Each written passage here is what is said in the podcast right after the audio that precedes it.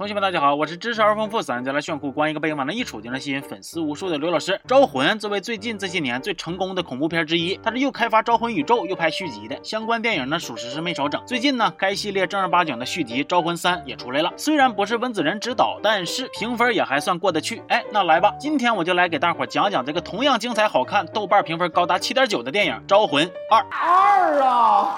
你刚才不是说仨吗？别着急，二讲完就说三，这都是规划之内的。《招魂二》的故事呢，依然围绕着沃伦夫妇展开。这两口子里，男的叫艾德·沃伦，是神鬼学家；女的叫罗琳·沃伦，是阴阳眼灵媒。故事一开始呢，罗琳就说：“我们虽然身经百战，见多识广，但是还是有个事儿能把我们两口子吓的。”一举两。一九七六年，他俩在纽约调查一个传闻闹鬼的小屋。这个房子的前主人自称被魔鬼控制，夜里残忍的杀害了自己的亲人。沃伦夫妇前来呢，就是调查一下子，到底这个房子里是真的有鬼，还是说犯罪分子在拿鬼背锅？只见罗琳开启技能，还原了犯罪现场，自己则带入了杀人犯的角色，来了一出无实物表演。开跑！几枪过后，罗琳又被一个小男孩指引到了杂货间中。四名死者站在这里，突然一个向左看齐，罗琳跟着往那一瞅，有个镜子，他透过镜子看去，背后有一个脸煞白的恶魔修女，也就是本片中的大反派。按照咱们简单粗暴的叫法，就是一个字儿：鬼。修女给罗琳好顿吓唬，甚至还向她展示了丈夫艾德惨死的画面。大伙好不容易才把她拉回到了现实中来。哎，此事算是告一段落。沃伦夫妇从工种上来说呢，是只负责调查有没有鬼，不负责 PK。理论上完整的程序是出事了，闹鬼了，教堂找他俩来验货。他俩这么一查，如果是真有鬼呢，就交给教堂去驱除；要是假货呢，那就属于是法律范畴了。这个产业还挺成熟，宗教科学两手抓，两手都抓的油了麻花。说就这个事儿呢，发生不久之后，远在英国的老霍家也出事了。这老霍家是由一名单身母亲带领好几个孩子生活，家里都快揭不开锅的穷困家庭。他们家的妹妹就是本次事件的主要人物。妹妹是晚上睡觉时候听到呼啦一声，她睁开眼睛，发现自己从床上莫名其妙的睡到了沙发旁边的地板上。接着和她同住一间卧室的大姐被敲门声吵醒，但是隔半天妹妹才走过来。大姐问她为啥敲门，她还说我没敲啊。那大姐心讲话了，哎，那你没敲，鬼敲的呀？恭喜你答对了。自打这天开始呢，这老霍家就开始了花式闹鬼。妹妹晚上经常梦游兑现空气，弟弟也发现有看不见的东西在动他玩具。后来这鬼更是变本加厉，大白天就敢和妹妹抢电视遥控器。随后这个鬼的恐吓范围又逐渐从俩小孩扩大至全家。有一天，妹妹正被鬼吓唬的吱哇悄叫唤呢，大姐不信邪，想批评他两句，咔，床抖了，哎，尖叫女声独唱变成了左右立体声了。完了，姐俩正被鬼吓唬着呢，老妈过来了，她也不信邪，想批评两句，结果咔，柜动了，门关了，这回一家子都嗖嗖往外窜了。那该说不说的，他家对面人挺好啊，不但收留他们住宿，还帮他们报了警。警察来了，依然还是不信邪，企图从科学的角度展开调查。但是他们万万没想到啊，这不是国产恐怖片啊，这个设定里边是真有鬼呀、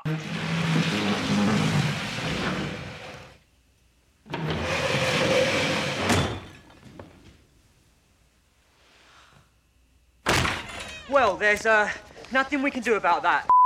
那与此同时，沃伦夫妇也没闲着。这段时间里，先是艾德做梦梦到修女，醒来后画出其画像。后来罗琳又在梦境里边和修女邂逅了一下子。这次邂逅呢，给他留下了极大的阴影。修女从画中走来，和罗琳展开对线。罗琳问他：“你是谁？你要干哈呀？”修女用雪白的小手指指旁边，只见艾德站在阴影里，噗呲被树干穿了。那意思就是在警告罗琳说：“爷办事儿你别掺和，否则就是这个下场。”回到现实，罗琳发现自己把一本圣经划拉的稀烂呢，看样属实是给他吓得不轻。回到老霍家在这边呢，闹鬼的事儿就传开了，媒体朋友们也被吸引了过来。他们想采访妹妹，还企图召唤一下子这个鬼。那鬼倒是也挺配合，很快就附身妹妹，卡着嗓子眼就开始说话。这鬼呀，一听这动静，岁数就挺大了，明显是个老头，好像还有点老年痴呆，磕巴的也说不出啥有营养的话来。等到了晚上，这个鬼老头又发威了，他们追到了对门来，咔咔就附身邻居家的狗，幻化成孩子们玩具中的角色，最后又附身妹妹，一顿啊啊，把什么灯干碎了，炉子干废了，一柜的玻璃杯子全给干崩溃了。但是他就是不伤人，哎，就是吓唬，就是玩。这边事儿闹得太大了，咋整呢？快去请沃伦夫妇。这回还是老规矩，他俩只验货不 PK。如今这罗琳呢，非常担心丈夫的安全，她有点犹豫了。但是这艾德说的好啊，咱们一向是助人为乐，不帮忙不是咱性格。我答应你，去了那个老霍家的小屋之后呢，有危险咱就撩，坚决不逗留。走，一起进屋。到那以后，这个鬼借妹妹之口，率先警告罗琳。接着他们展开调查，往那一坐，又想对鬼老头进行人口普查。但是妹妹说呀，这鬼有点害羞，要不你们撞过去吧。他们一转身，这鬼就附身妹妹，开始叭叭说自己是回来找家人的。但是咱知道这房子现在不属于他，肯定是找不着啊。艾德和他唠了一会儿，也唠不明白，最后掏出了十字架。对面一阵惨叫，小女孩又恢复了正常。这一套操作看似已经驱鬼成功，实则不然。当天夜里，这个鬼再次偷袭妹妹睡睡觉，咔睡翻面了，一睁眼嘿，搁棚上粘着呢。后来他又差点让鬼给闷死，要不是沃伦夫妇及时赶到啊，妹妹这小命说不定真的就保不住了。然而调查到现在，虽然危机重重，但是有一个问题，就是沃伦夫妇至今还没亲眼见着鬼。每次闹鬼，他们要么转身了，要么事后赶到，就是没打过照面。那换句话说，这些东西全都是可以造假的，挺值得怀疑的。某天，在他们又经历了一系列吓人虎道的闹鬼事件以后，沃伦夫妇观看了现场录像的回放，并且惊讶地发现，哎呀，刚才这一出原来是妹妹自己装神弄鬼装出来的呀，这是造假呀。那这是否能够代表他们家之前的所有闹鬼全都是假冒伪劣产品呢？这谁也说不准。但是妹妹造假被抓包以后，教会那边就不干了，他们就要撤退了。因此，沃伦夫妇也被迫停止了调查，准备返乡。那么问题就来了，妹妹为啥要造造假呢？等沃伦夫妇走后，他说出了真相：鬼是真鬼，但是他要求妹妹造假，把驱鬼团队给忽悠走，否则鬼就要伤害他的家人。行啊，这鬼还挺有心眼的，跟人类玩上小战术了。但是咱这俗话说，社会很单纯，复杂的是人呢。这鬼终究还是没有人聪明。沃伦夫妇刚上车，艾德突发灵感，将对鬼老头的审讯资料俩磁带一起放，哎，本来断断续续、支支吾吾的词儿，突然就通畅了起来。好家伙，原来之前的音频那是鬼畜啊！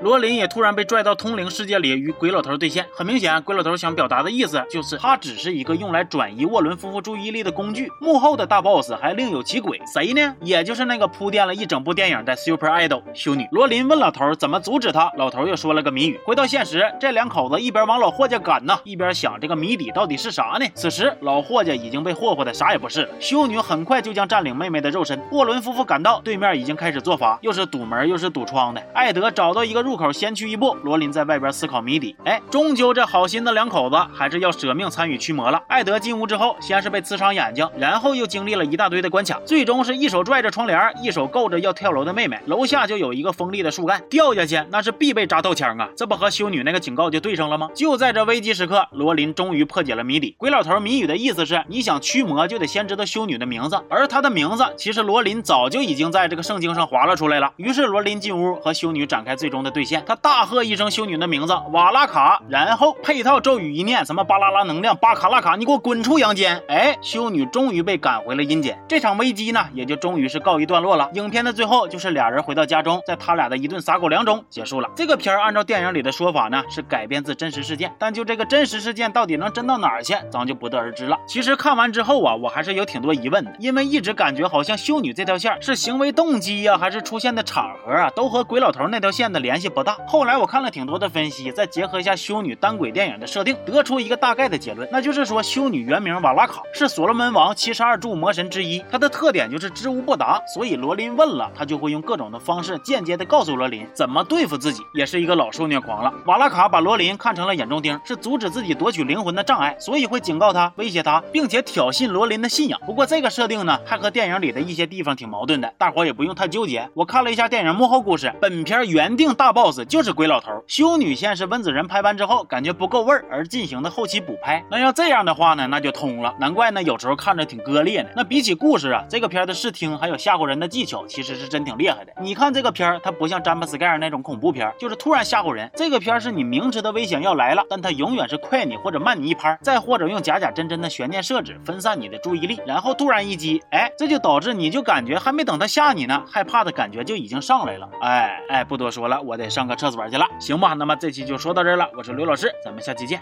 啊。